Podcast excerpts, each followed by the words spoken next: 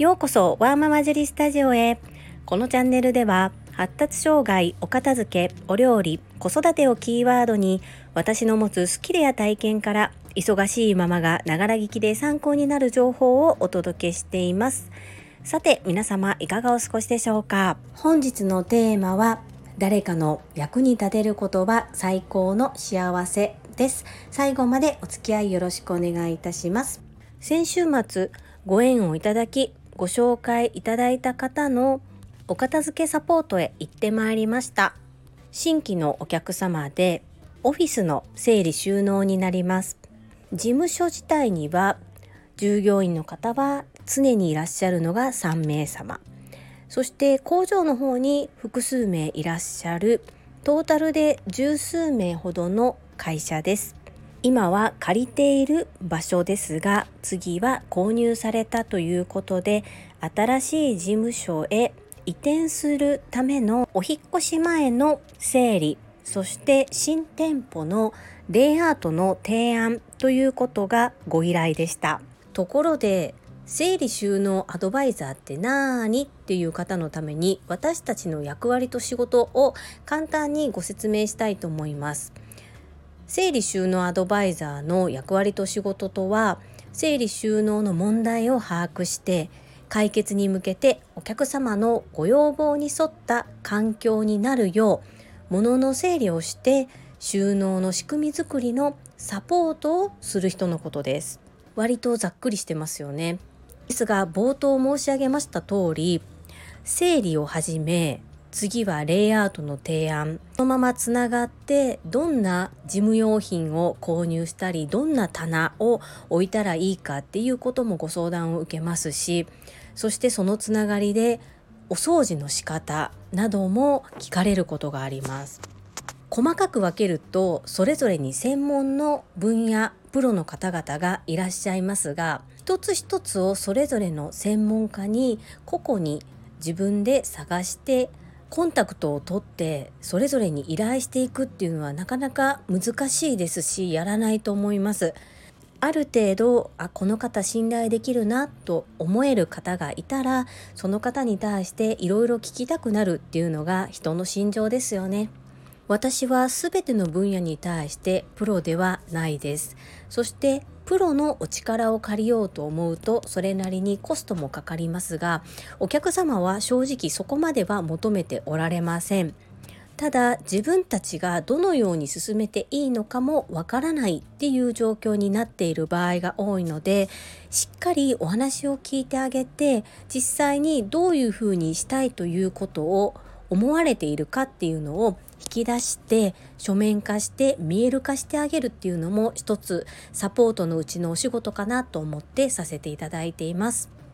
今回は新店舗に新たなものを買った方がいいのかそれとも今のまま今あるものを持っていった方がいいのかっていうところからお悩みでしたそしてできるだけあるものを利用したいというのがご要望でしたので今あるものを今事務所で使っているものを新店舗に移動させる。それを前提としてどのようなレイアウトにするのが皆さんが過ごしやすいのかお仕事が円滑にいくのか。動線も含めお話を聞いてまいりました。なかなかお仕事をしながら接客をしながら引っ越しの準備もしながらその中で整理も進めたり思考の整理をしたり実際のレイアウトを考えたりっていうのは頭がいっぱいになってしまってなんとなく思い描いているものがあったとしてもなかなかそれがどうしていいかわからないっていう状況になられていました。私がオフィスのお片付けサポートに携わらせていただく時一番大切にしているのは整理収納アドバイザーが全部やってしまうのでなく私たちはサポートをする側ですので皆さんが動きやすいようにそしてどう進めていいかわからない時にサポートするそのやり方正しいやり方をお伝えするっていうことを掲げていますので今回も最初に30分ほどお時間をいただいて実際に事務所にいらっしゃる方々で共通言語を持っていただくということで正しいお片付けの方法について簡単に講義をさせていただいてその講義を聞いてそれを実際に自分たちの事務所で手を動かしながらやってみるっていう方法をとっています。これが意外と人気と言いますか、えーと、結構何でもそうなんですけれども講義を聞いただけだとできるような感覚になってしまっていて実際にやろうとした時にどうしていいかわからないっていう状況が生まれます。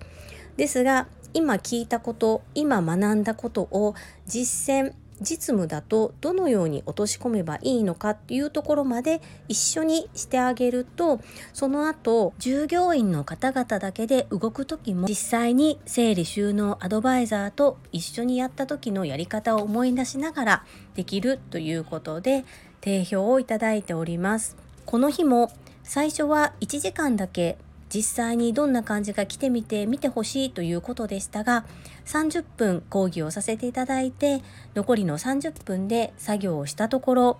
やはりもう少し一緒にやりたいということで結果的に1時間半整理不要なものを取り除くということを従業員の方々と一緒にさせていただきました。引っ越しをする時ってやはり物を手放すチャンスなんですね。普段なかなか物が手放せなかった方も新店舗に新しいところにこれを持って行って同じように置くのかっていうふうに考えた時にやっぱりもうこれはいらないっていうふうにおっしゃって手放されたりしていました。たった1時間半でしたしそんなに物がたくさんある事務所ではなかったんですけれどもゴミ袋4袋分の不要なものが出ました。それも事務所全体をやったわけではなくってごく一部ですのでこのやり方で一度やってみますというふうにおっしゃっていただきました。お客様の宿題は今ある事務所の整理不要なものを取り除くを継続して少しずつでも引っ越しする日まで頑張ってすること。そして私の宿題は新店舗のレイアウトを考えること。どのようなものを追加で買ったらいいかというご提案をすることです。今週はなかなかハードなのですがやっぱり頼ってもらえるってすごくありがたいことですし嬉しいです。私もワクワクします。お客様のために今私が持てる全てを全力投球してサポートしていきたいと思います。お片付けにお悩みの方どのように進めたらいいかわからない方、そんな方はぜひお近くの信頼できる整理収納アドバイザーの方にご相談してみてください。それでは本日も最後までお付き合いくださいましてありがとうございました。皆様の貴重な時間でご視聴いただけること本当に感謝申し上げます。ありがとうございます。ママの笑顔サポータージュリでした。